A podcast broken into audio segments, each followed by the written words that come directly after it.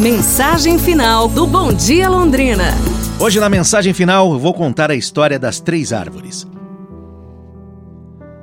Era uma vez três pequeninas árvores que sonhavam com o que seriam quando crescessem.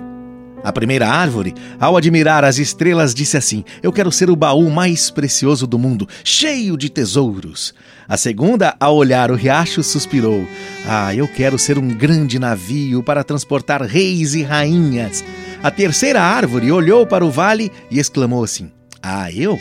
Eu quero ficar aqui, no alto da montanha, e crescer tanto que as pessoas, ao me olharem, pensem em Deus. Anos mais tarde, quando já estavam crescidas, as três árvores viram a chegada de lenhadores que nada sabiam desses sonhos. Ao ser cortada, a primeira árvore foi transformada num coxo de animais.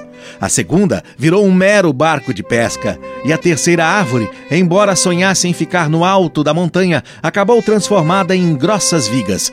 Desiludidas e tristes, as jovens árvores lamentavam o fracasso. Porém, numa noite iluminada, uma jovem mulher decidiu colocar o seu bebê recém-nascido naquele coxo de animais. E assim, a primeira árvore percebeu que continha o maior tesouro do mundo, adorado por anjos e pastores. Anos depois, a segunda árvore havia se transformado numa embarcação onde transportava um grupo de pescadores. Durante a travessia, uma grande tempestade quase afundou o barco. Porém, um homem se levantou, repreendeu os ventos e tudo se fez paz. Neste instante, a segunda árvore entendeu que transportava ali o Rei dos Reis. Tempos mais tarde, numa sexta-feira, a terceira árvore se espantou quando suas vigas foram unidas em forma de cruz e um homem foi pregado nela. Porém, no domingo, o mundo vibrou de alegria porque este homem ressuscitou.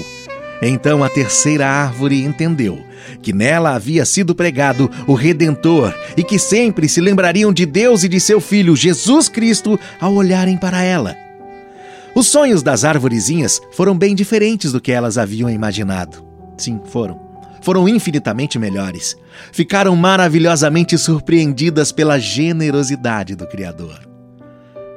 Todos nós temos os nossos sonhos e os nossos planos, que, por vezes, não coincidem com os planos que Deus tem para nós.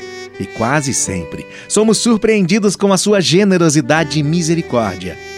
É importante compreendermos que tudo vem de Deus assim como é importante acreditarmos, termos fé, pois Ele sabe muito bem o que é melhor para cada um de nós, seus filhos. É isso, pessoal. Amanhã a gente se fala. Um abraço, saúde, fé e tudo de bom!